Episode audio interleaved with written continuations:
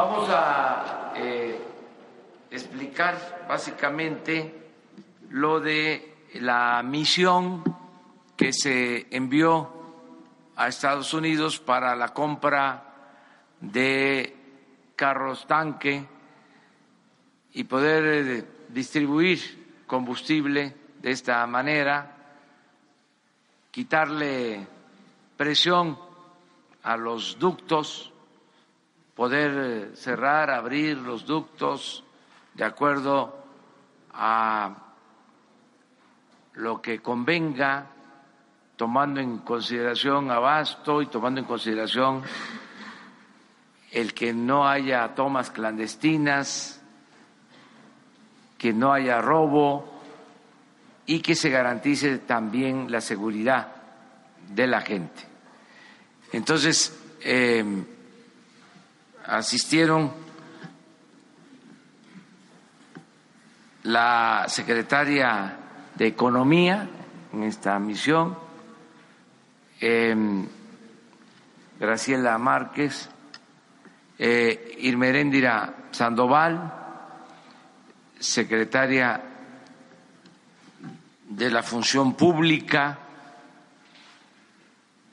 y Raquel Buenrostro, oficial mayor de Hacienda. Ellas tres van a informarles sobre eh, esta misión de adquirir eh, los carros tanques para eh, no depender solo de los ductos, tener un margen de operación que nos permita garantizar el abasto en todo el país sin tener que padecer, eh, sin que la población tenga que hacer eh, filas, colas para abastecerse en todo el país. Pensamos que con este plan vamos a a resolver el problema. Con este plan, acompañado de la vigilancia, acompañado de los programas de bienestar para la población que den opción, que den alternativas a la gente. Entonces, eh, le voy a pedir a Raquel Buenrostro, eh, la oficial mayor de Hacienda, que les exponga, que les explique qué fue lo que hicieron para adquirir estas unidades.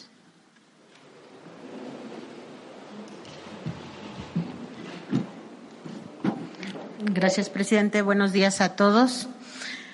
Bueno, como ya se les ha venido informando en varias de las reuniones por el presidente, nos se designó una comisión que está formada por la Secretaría de Economía, la Secretaría de la Función Pública y la Oficialía Mayor para adquirir las pipas.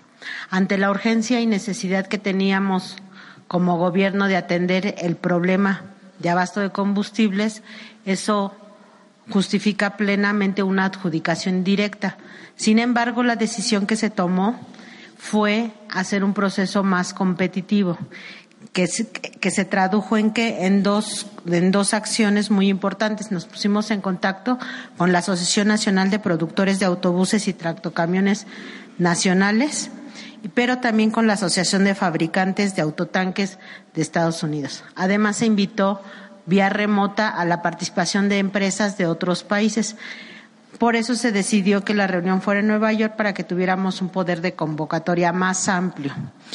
De ese proceso obtuvimos la, determinación las de ofertas que se pujaron en, en, dos, en dos sesiones. Por lo tanto, obtuvimos ahorros significativos y más competitivos. El resultado final, cabe mencionar que fuimos acompañados también por personal técnico de Pemex y también por personal de Triple I Servicios, que es un área, una empresa filial de Pemex, a fin de que ellos nos ayudaran a, con toda la determinación de todos los requerimientos técnicos y a evaluar técnicamente las ofertas. Del proceso que se concluyó el día, el día de ayer, llevamos un avance de una de una celebración de memorandos de entendimiento de 671 autotanques equivalentes a 140 mil barriles diarios por un monto de 92 millones de dólares americanos. Los primeros autotanques, la siguiente, por favor. La siguiente, por favor. Los, los primeros autotanques llegarán el primero de febrero, son 50, el 8 de febrero otros 50 y progresivamente el resto de los autotanques. En el cuadro se puede observar cómo vamos a estar abasteciendo los 671 autotanques desde la siguiente semana hasta el, el 29 de marzo. Eso es todo. Bueno, como comenzamos este un poco tarde porque se prolongó la reunión de seguridad, este ya abrimos la sesión de preguntas y respuestas. A ver atrás, pues.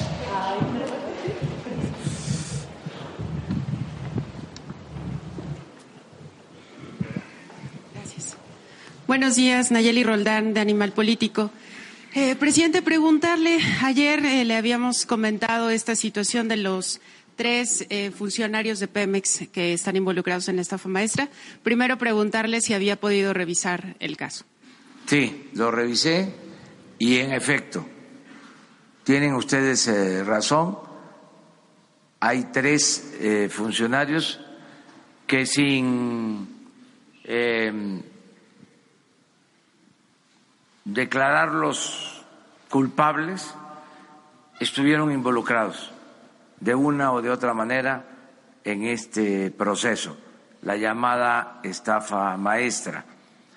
Por lo mismo, eh, se les eh, pidió información, entregaron eh, notas informativas, los tres argumentando que no tenían ellos eh, responsabilidad. Sin embargo, le hemos pedido a la secretaria de la Función Pública, Irmerendia Sandoval, que nos presente un dictamen a más tardar en una semana para tener todos los elementos eh, no cometer una injusticia, pero al mismo tiempo no permitir impunidad. Y eh, mantener eh, como criterio que en el gobierno que represento, en esta nueva etapa, no van a ser contratados quienes tengan malos antecedentes, es decir, quienes tengan antecedentes de corrupción.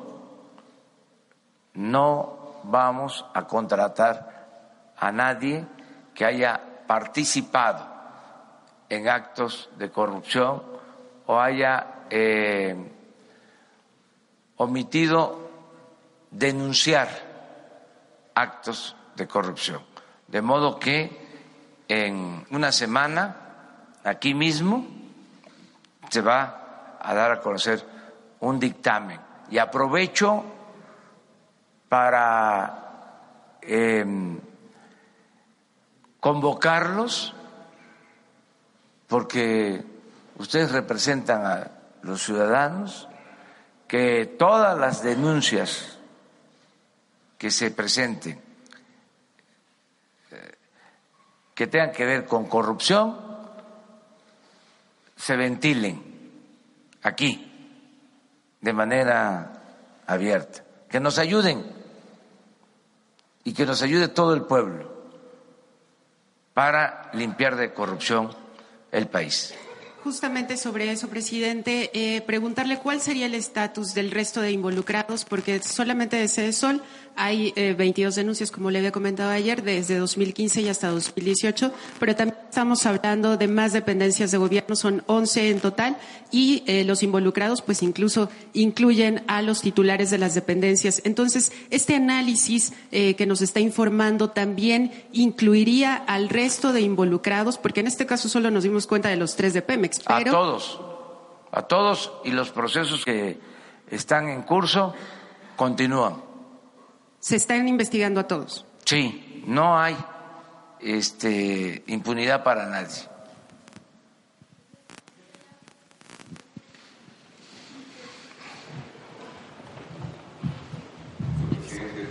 La, micrófono. Luis Flores de Noticias El Agro del Estado de Guerrero. Queremos saber sobre el Plan Nacional de Desarrollo, cómo va el avance, tienen hasta fines de abril para presentar, ese es uno. Segundo, si es posible que el señor secretario de Agricultura podría explicarnos pormenorizadamente, en el caso particular del Estado de Guerrero, sobre el fertilizante, el programa presidencial de fertilizante para Guerrero 2019, ya que se asignó 650 millones de pesos cuando este programa de fertilizante gratuito en Guerrero viene desde hace 20 años con 1.200 millones de pesos. Hay una inquietud de los productores. Y también la otra es si es posible que en el ejemplo que usted está dando de dar conferencias todos los días, de lunes a viernes, por lo menos una vez a la semana, pudieran los señores delegados federales pudiera dar también un informe sobre qué está haciendo o cuáles son los programas y proyectos que tiene el gobierno federal en cada una de las entidades. Esta expresión no es única, somos varios reporteros en diferentes entidades que coincidimos con esta petición. Eso es cuanto. Gracias. Muy bien. Mire, acerca de los fertilizantes, eh, el estimado que tenemos es de 600 millones de pesos. Esto es lo que, eh, según los técnicos, se necesita, que con eso cubrimos eh, el compromiso de que se entreguen los fertilizantes de manera gratuita a todos los productores del estado de Guerrero. En caso de que no alcanzara, eh, hay recursos adicionales, pero pensamos que con lo autorizado va a resolverse la demanda. Vamos a cuidar mucho para que se aplique bien el fertilizante, porque hay también en esto corrupción. Se entrega el fertilizante, eh, a veces aparentemente, nada más se firma de que se recibió y no se surte y se vende. Eso es una práctica que vamos a eliminar por completo. Pero tenemos que eh, hacer llegar los fertilizantes a todos los productores de Guerrero. Es un compromiso que hicimos y se va a cumplir. Acerca de la información de los coordinadores, ellos pueden hacer lo propio. Les eh, comento que así como nosotros nos reunimos todas las mañanas, así hay reuniones en todos los estados de las eh, dependencias, sobre todo de los representantes de las secretarías encargadas de la seguridad pública se están reuniendo todos los días en los estados. Ellos nos están eh, mandando información diaria eh, de lo que está pasando en el país, pero tomamos en cuenta su propuesta. ¿Hiciste otra pregunta? Plan nacional. Ah, es muy importante esa pregunta sobre el Plan Nacional de Desarrollo. Se va a presentar este, en el tiempo que establece la ley y eh, se van a dar a conocer cuáles son las estrategias eh, básicas para que logremos eh, el crecimiento con justicia, el progreso con justicia en el país. ¿Qué significa esto? Que podamos crecer económicamente y al mismo tiempo que haya bienestar. Queremos eh, crecimiento, pero también queremos desarrollo, no solo eh, aumentar la tasa de crecimiento anual, que sea más del 2%, como ha sido en 30 años, en promedio 2%. Es de las tasas de crecimiento más bajas en el mundo. Es otra prueba irrefutable del fracaso de la política económica neoliberal, ni siquiera en términos cuantitativos. Han habido buenos resultados. Pero no basta con crecer, hace falta también distribuir eh, el crecimiento, distribuir eh, el ingreso distribuir el presupuesto público para que haya bienestar. Por eso hablo de crecimiento con bienestar, progreso con justicia, porque nuestros maestros nos enseñaban que el progreso sin justicia es retroceso. No se trata nada más de crecer, sino que los beneficios del crecimiento lleguen a todos. Nos decían nuestros maestros, modernidad, pero forjada desde abajo y para todos. Entonces, esta filosofía es la que vamos eh, a aplicar en el plan de desarrollo que vamos a presentar en su momento.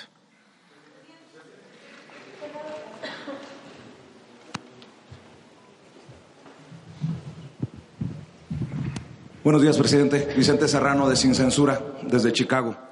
Dos cosas. Eh, hace unos días, una escolta, un policía estatal del Estado de México asignado a una familia rica del Estado de México, me decía que quiere regresar a los operativos.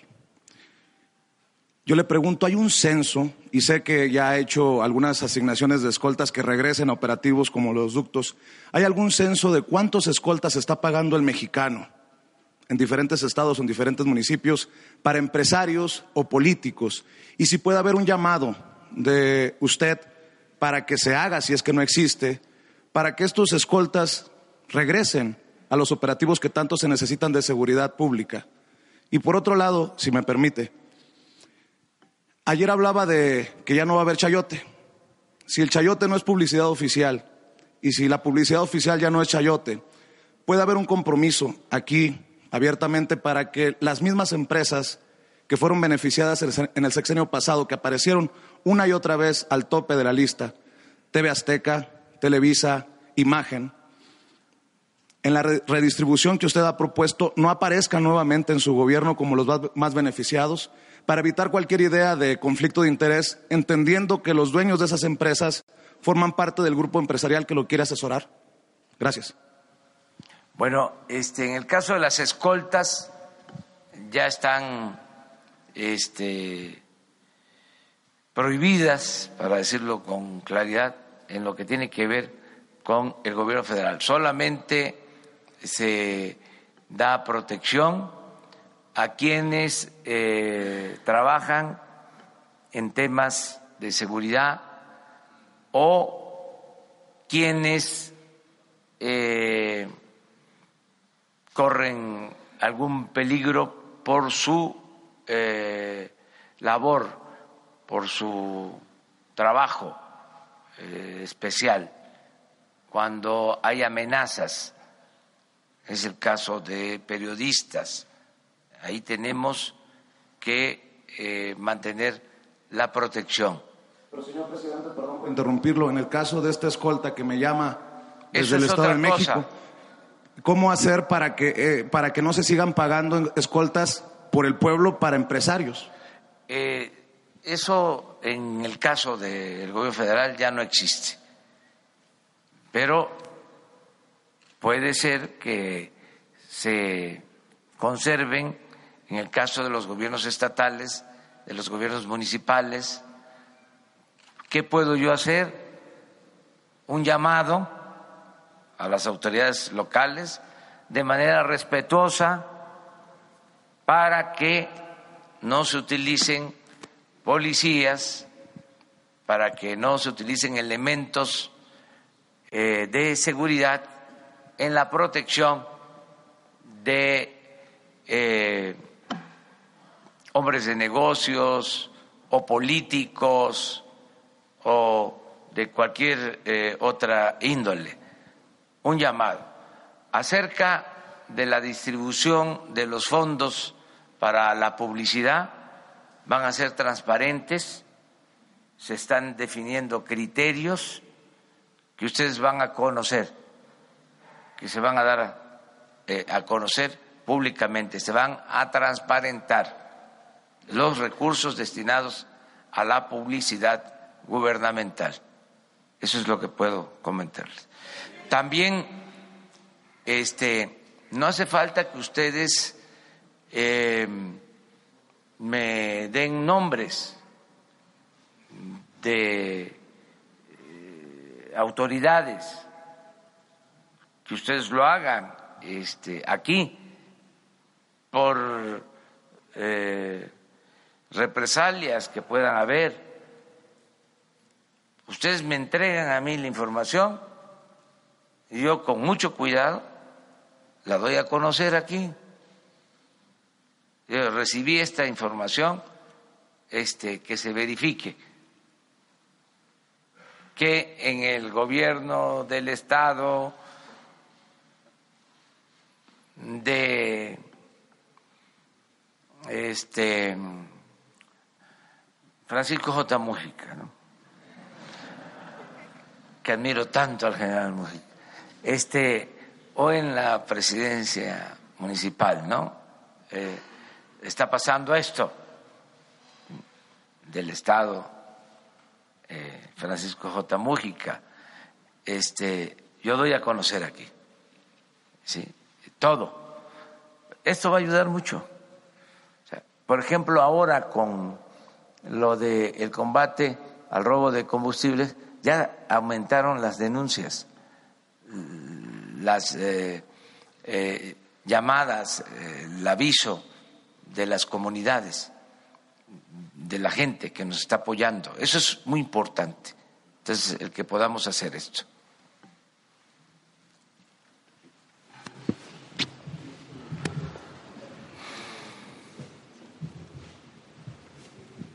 Buenos días, señor presidente, servidor Carlos Pozos de Líderes Mexicanos y petróleo y energía. son dos preguntas. La primera pregunta es, este, y le pediría de, lo que usted dice, que se haga una eh, auditoría, una investigación a PMI internacional. Eh, va a encontrar muchas cosas. Pemex, eh, el Huachicol, apenas es la punta del iceberg. Es un cáncer, una metástasis en Pemex, señor. Habla ahorita de fertilizantes, fertilizantes, bancos, hospitales, todo Pemex, señor presidente. Mi segunda pregunta es, eh, usted como presidente emanado de la izquierda mexicana, eh, ¿se ofrecería a dialogar con eh, Nicolás Maduro? Si lo ha hecho, y preguntarle si ya leyó usted los artículos 223 y 350 de la Constitución de Venezuela. Eso es todo. Muchas gracias. Este, acerca de lo primero, pues vamos a limpiar de Pemex de corrupción y la Comisión Federal de Electricidad y todo el gobierno, todo el gobierno.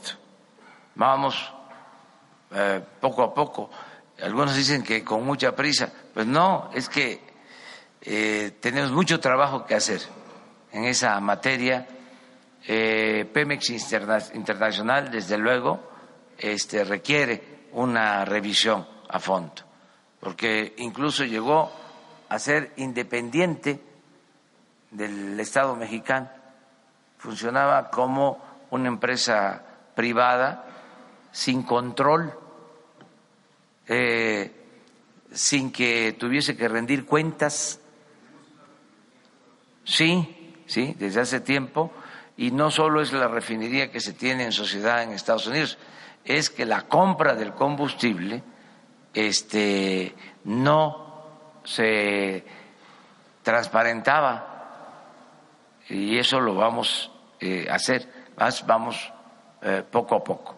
No conozco esos artículos de la Constitución de eh, Venezuela, sí conozco el artículo 89 de nuestra Constitución, la fracción décima, que establece que en política exterior nos debemos de conducir con los principios de no intervención de autodeterminación de los pueblos, de solución pacífica de las controversias. En esto que está pasando en Venezuela, yo apoyo la postura asumida por la Secretaría de Relaciones Exteriores. Lo que externó el día de ayer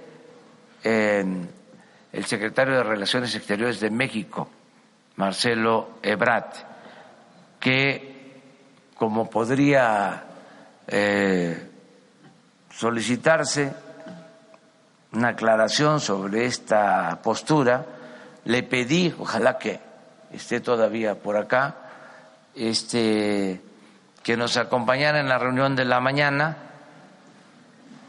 y que, miren, por si se necesitaba. Pero antes de darle la palabra a Marcelo, quedamos, eh, había otra. Este, que si se ofrecería usted a ser eh, interlocutor con Nicolás Maduro. Ah, es lo mismo, que sí, tiene que ver. Es lo mismo. Se lo dejamos aquí a Marcelo. Gracias, señor presidente. Con su permiso, señor presidente, señoras secretarias, oficial mayor de la Secretaría de Hacienda. Amigas, amigos, sí, efectivamente la posición que adoptamos, que ya es de su conocimiento, en primer lugar está basada en los principios constitucionales de la política exterior mexicana. Artículo 89. México no va a acompañar el desconocimiento, que por cierto es una, lo que pasó ayer es, es algo que tiene muy pocos precedentes en cuanto a que se desconozca al gobierno de un país y se reconozca a otra autoridad al mismo tiempo de esa forma. Entonces México fijó una postura de conformidad con la Constitución. Nosotros no vamos a acompañar ninguna acción de esa naturaleza. Desde luego que nos preocupa la paz, los derechos humanos, las libertades, y coincidimos con la Organización de las Naciones Unidas, en primer lugar, respecto a que necesitamos hacer esfuerzos para reducir tensiones, evitar un escalamiento que lleva a la violencia y rechazar cualquier tipo de violencia política. También compartimos, y ayer tuvimos conversaciones con el gobierno del Uruguay, con quienes hemos sostenido posiciones similares en, las últimas semanas. Eh, nosotros no estamos buscando otra cosa más que el que se pueda avanzar hacia diálogo y paz. Eh, coincidimos con Uruguay, pero también con otros países del mundo y sobre todo con la Organización de las Naciones Unidas. Entonces México va a seguir esa postura, en síntesis, no intervención y disposición a contribuir con nuestro granito de arena a cualquier proceso que lleve a paz y diálogo. Esa sería la posición mexicana. Entonces, si se le pide al presidente de México, ¿sí se intervendría? Aquí enfrente.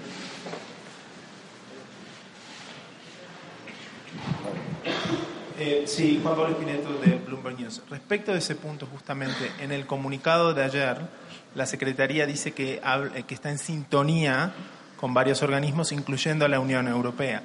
Sin embargo, la Unión Europea fue bastante más explícito en el comunicado de ayer. Ellos piden elecciones libres y creíbles en Venezuela. Preguntarle entonces si ustedes están de acuerdo con ese punto y en respecto al llamado al diálogo, ¿cómo se dialoga con alguien que es un dictador, que no ha querido dialogar en las ocasiones anteriores? Bueno, yo le diría que vamos a tener diálogos en estos días con varios países de la Unión Europea, pero el punto esencial es que buscaríamos varios países del mundo o coincidimos, para empezar la Organización de Naciones Unidas que nos representa a todos, coincidimos en que cualquier paso que pueda llevar a diálogo y finalmente paz es algo que vale la pena. Hoy sería muy rápido, muy pronto, para poderle yo dar a, a usted detalles de las posiciones de toda la Unión Europea. Por cierto, estaban ayer recabando información también, igual que nosotros. Entonces estaremos informando los próximos días qué evolución tiene, pero por lo pronto la disposición mexicana es esa. Por favor. Pedido de elecciones. Vamos a ver, no sé, no sé todavía en qué consiste lo que ellos están pensando. Lo voy a consultar con ellos. Nadia Sanders de México.com. Preguntarle, canciller, el personal diplomático mexicano en el país, en Venezuela, ¿qué acciones están tomando? Eh, ¿Cuántos mexicanos hay en Venezuela? Si hay alguna situación de riesgo en el país. ¿Y cuántas horas o días define usted que serán definitorias en el destino en el país, la situación en este país? Mire, México tiene, como usted sabe, un encargado de negocios, ya tiene tiempo así. Fue una, disposición que se tomó en el gobierno anterior. Entonces tenemos nuestra representación diplomática abierta, funcionando para atender a todas y a todos los mexicanos que lo necesiten, así como para representar a México en ese país. Respecto a la segunda pregunta, bueno, es muy difícil saberlo porque entraríamos ya en una especulación política. Lo que importa hoy por hoy es buscar, como lo señaló el secretario general de las Naciones Unidas, que se evite un enfrentamiento y violencia política. Y ojalá que pueda haber diálogo. Ahora eso no depende de México, claro. Por favor. secretario? Carolina Altolaguirre de Noticieros Televisa. Preguntarle, en tanto se resuelve esta situación en Venezuela, en este momento, ¿México reconoce a Nicolás Maduro como el presidente? Sería la pregunta, ¿sí o no?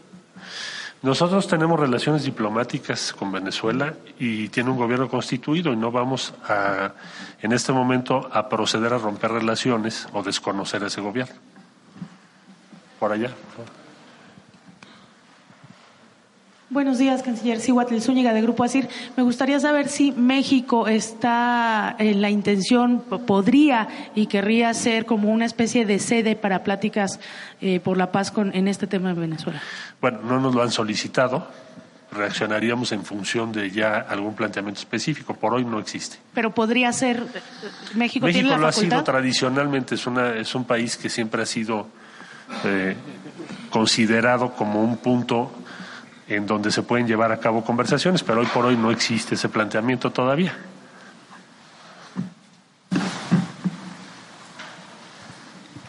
Buenos días, canciller Mariana León del Financiero. Eh, preguntarle, ¿ustedes tuvieron alguna especie de comunicación ayer con el gobierno de Venezuela, con el gobierno de Nicolás Maduro?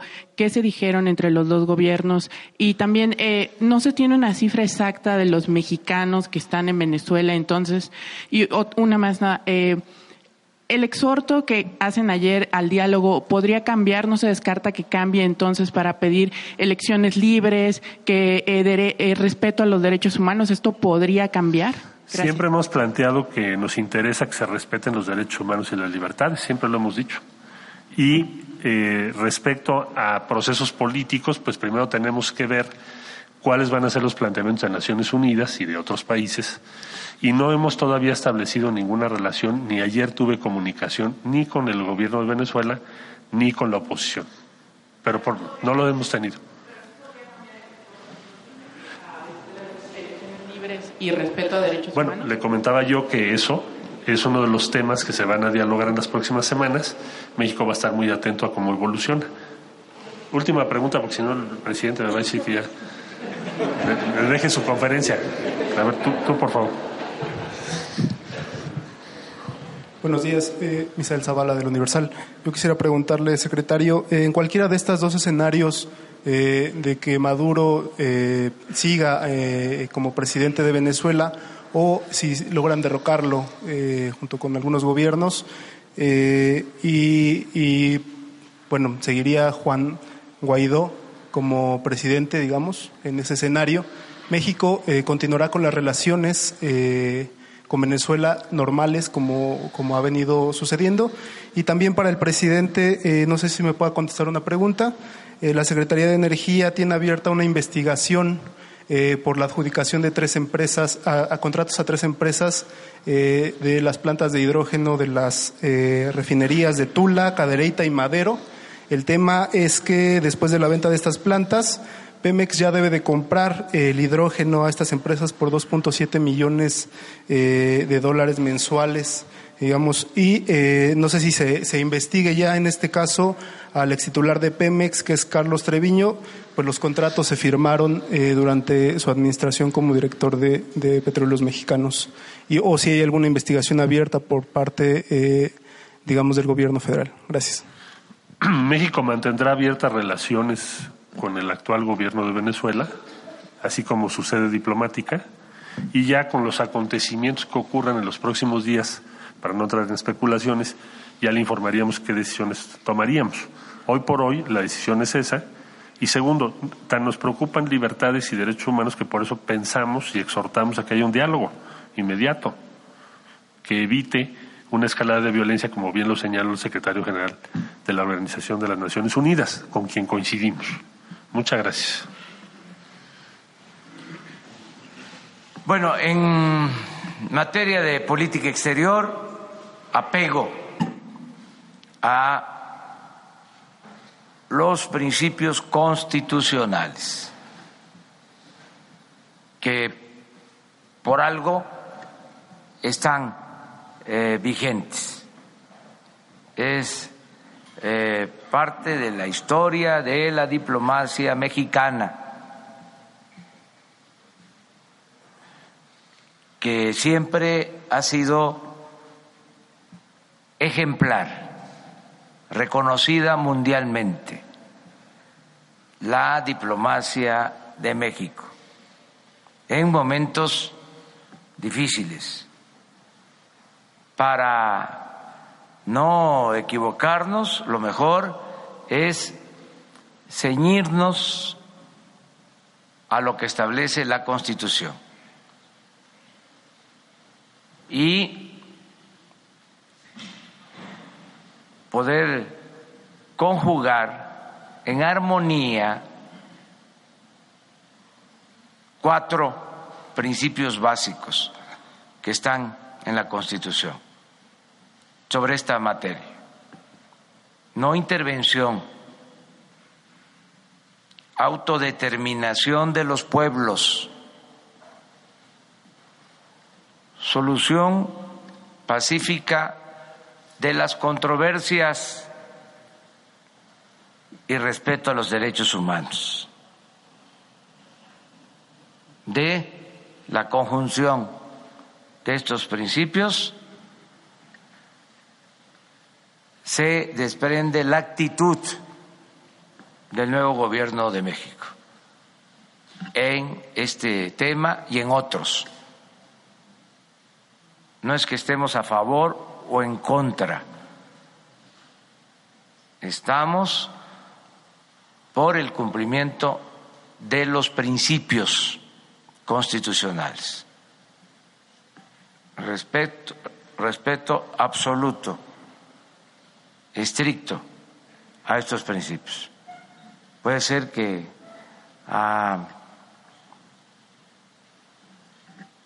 grupos, personas, gobiernos no les guste, pero eso es lo que establece nuestra Constitución y hemos eh, protestado respetar esos principios constitucionales.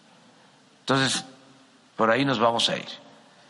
Eh, y no vamos a entrar en especulación, no queremos confrontación, no queremos pleito, queremos llevar una relación de amistad con todos los pueblos y con todos los gobiernos del mundo. Acerca de la investigación eh, por estas plantas, eh, vamos a solicitar toda la información a la Secretaría de Energía y les vamos a eh, dar a conocer en qué situación se encuentra esta compra, esta adquisición, este contrato. Me comprometo a eso. Mañana este, les damos ya una nota al periódico Universal sobre este tema. Como ya este, tenemos que irnos porque vamos a Huachinango y luego a Tulancingo, este, allá podemos seguir hablando, si les parece.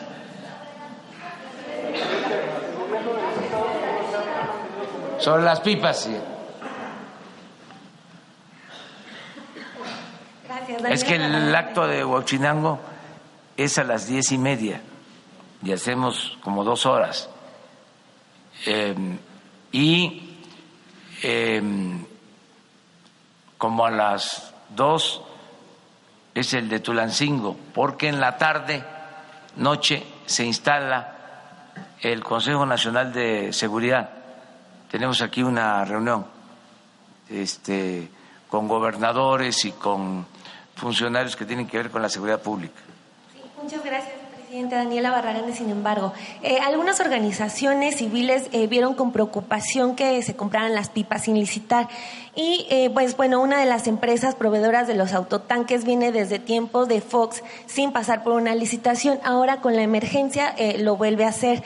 Según los datos abiertos, el gobierno federal ha tenido que pagar 233 millones 656 mil pesos a otras empresas para rehabilitar, reparar y corregir piezas que se le compraron originalmente a la empresa Detroit Diesel Allison, que ahora figura entre las proveedoras de, de los autotanques. Entonces, mis preguntas serían, se entiende que había una emergencia, pero ¿qué piensan hacer para cumplir con la promesa de licitar y transparentar las compras?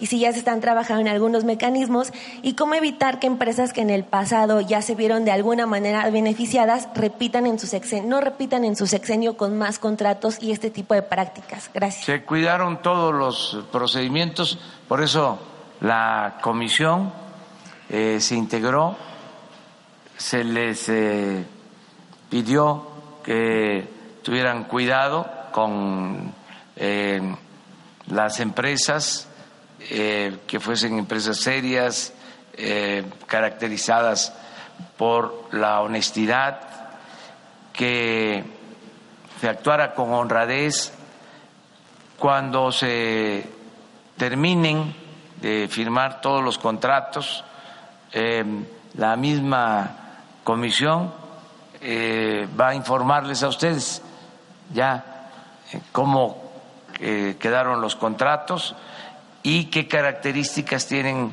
cada una de las empresas. Em, yo avalo esta compra porque le tengo plena confianza a quienes fueron en esta misión a adquirir los autotanques. Mujeres inteligentes y sobre todo honestas, mujeres con convicción. Son tres servidoras públicas ejemplares. Nada que ver con malandrines que este, ocupaban cargos en otros tiempos. Eh, ellas son gentes honestas, eh, eh, mujeres excepcionales del servicio público. Entonces, para que no quede nada de duda, de todas maneras vamos a seguir este, informando sobre los contratos, las características, lo que les preocupa sobre esas empresas, sí, este, la seriedad de esas empresas, todo. Además, em, les vamos a dar a conocer más elementos eh, de cómo, a pesar de que se compran estas unidades en Estados Unidos, pues eh, la mayoría se fabrica en México, eh, es en beneficio también de la industria automotriz del país, de los trabajadores del país, darles a conocer también que se hizo una solicitud a la Canacar, pero nos eh, atendían la demanda a partir de marzo, empezaban a entregarnos. Imagínense el tiempo.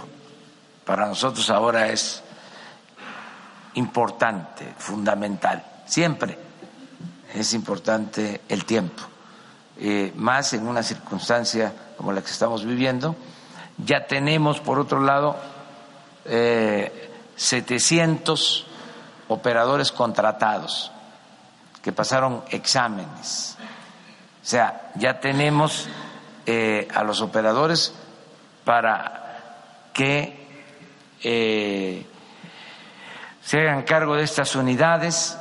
En fin, ya vamos a atender el problema. Son 140 mil barriles, pero en un viaje.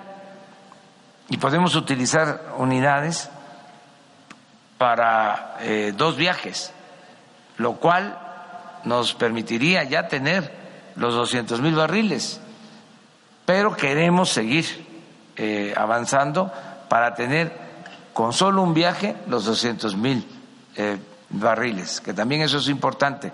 Vamos a seguir eh, adquiriendo estas unidades de entrega inmediata hasta lo que se pueda conseguir con entrega a marzo. Ya después ya no nos funcionaría. Pensamos que si se adquiere de ahora a marzo, en estos dos meses, nos va a ayudar mucho. Bueno, nos vemos entonces mañana.